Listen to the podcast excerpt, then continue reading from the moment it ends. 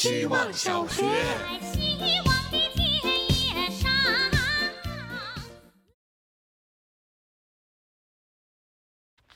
大家好，我是小荷叶。生蚝的奥义嘛，当然是要生吃，不然除了牡蛎之外，为什么又给它一个生蚝的名字呢？我吃过最好的生蚝是在日本的大阪，雪白幼滑的生蚝一放到嘴里，竟然是一股浓浓的奶油味儿，鲜美到生物电流一路炸到天灵盖，舌头搅动几下，在那牙齿轻轻咬破，生蚝的汁水便充满了整个口腔，最缠绵的法式深吻也不过如此。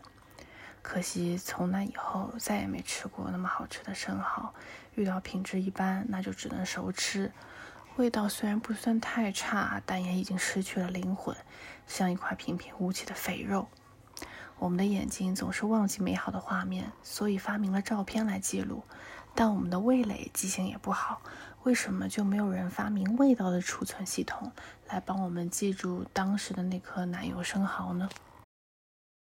希望小学，大家好，我是小事相对的。今天早上，我感受到了鼻腔深处似乎有异物对进出我身体的气流产生了影响。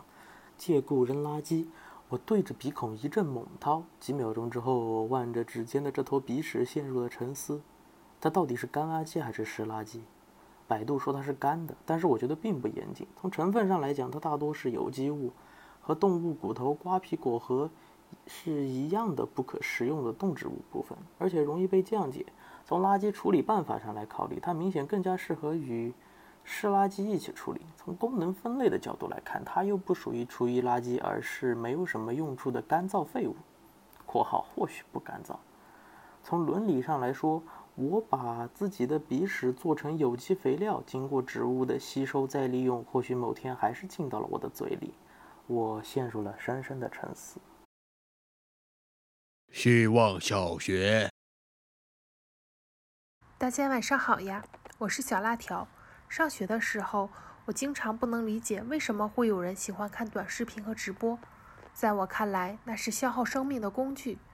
生命是美好的，不应该浪费在这些无意义的事情上面。进入社会后，我突然理解了这些东西存在的意义。现在。每天晚上一定要看一会儿淘宝直播才能安然入睡。我想大概是因为白天上班真的好累，不知道是身累还是心累。即使我很喜欢我的工作，但我依然感觉它消耗了我很多的脑细胞。于是下班后就必须做一些无意义的事情来平衡一下我的用脑密度，仿佛这样下来，以天为计数单位的单位用脑量就可以处于正常范围内。不知道爱因斯坦这样聪明绝顶的大科学家，会不会也像我一样，希望自己的单位用脑量平衡一点呢？好了，大家晚安，我要去看淘宝直播了。希望小学，大家好，我是只有二十分钟写作业的小西西。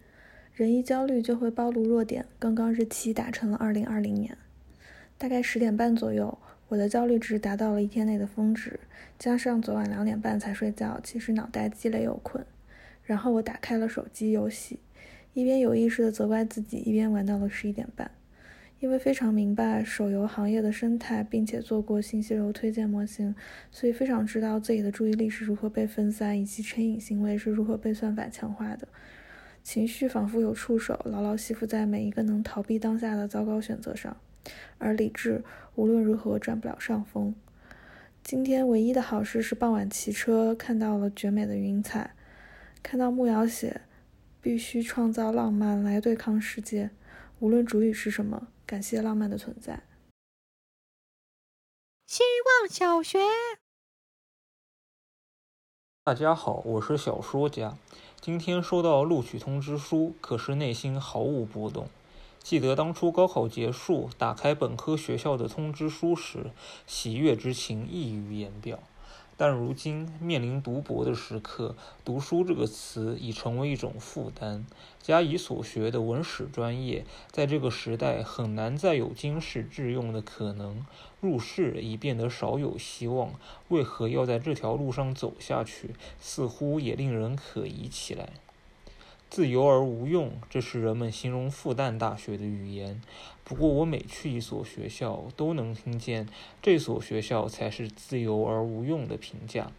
与其说学校如何，不不如说这是每个学习文史的人都会经历的自嘲与自我怀疑。这个社会已很难在具体的问题上达成共识，人们也不再关心当下的事情与过去有哪些联系。对于研习古典学的人来说，相信已成为一种能力。相信自己正在为时间赋予厚度，相信时间确实需要厚度，也相信自己正与历代的贤哲同在。只有这样，才能够稍以自慰吧。